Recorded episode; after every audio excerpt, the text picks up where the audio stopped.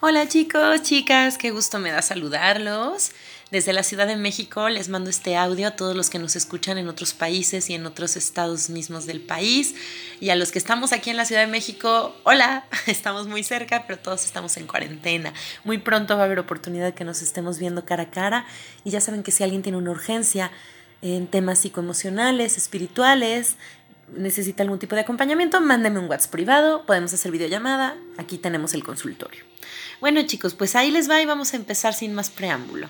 Cuando una espina se nos entierra en la mano, inmediatamente tratamos de sacarla para que no nos siga molestando. Y para que no nos haga tanto daño, igualmente cuando sufrimos un golpe, por ejemplo, lo más pronto posible buscamos un remedio para calmar el dolor que ese golpe nos está produciendo.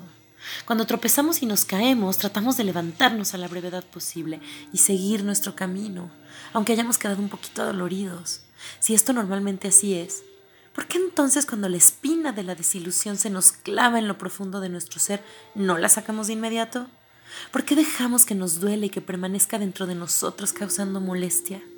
¿Por qué cuando nos golpean el fracaso o la amargura solamente nos lamentamos, pero hacemos poco para lograr que el dolor desaparezca? ¿Por qué cuando tropezamos con actitudes negativas de algunas personas nos quedamos tiradas en el suelo impactados por el desencanto y seguimos así por mucho tiempo, en vez de continuar nuestro camino con fe y optimismo? Tal pareciera que le damos más importancia al cuidado de nuestro, de nuestro físico que al cuidado y atención de nuestro espíritu, tanto una cosa como la otra son muy importantes.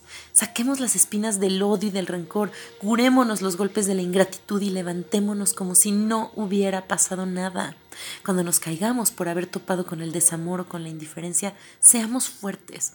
Procuremos tener sano en todo tiempo nuestro cuerpo, pero igualmente y más aún, procuremos inundar de buenos sentimientos nuestro corazón y mantener en paz y en armonía nuestra alma.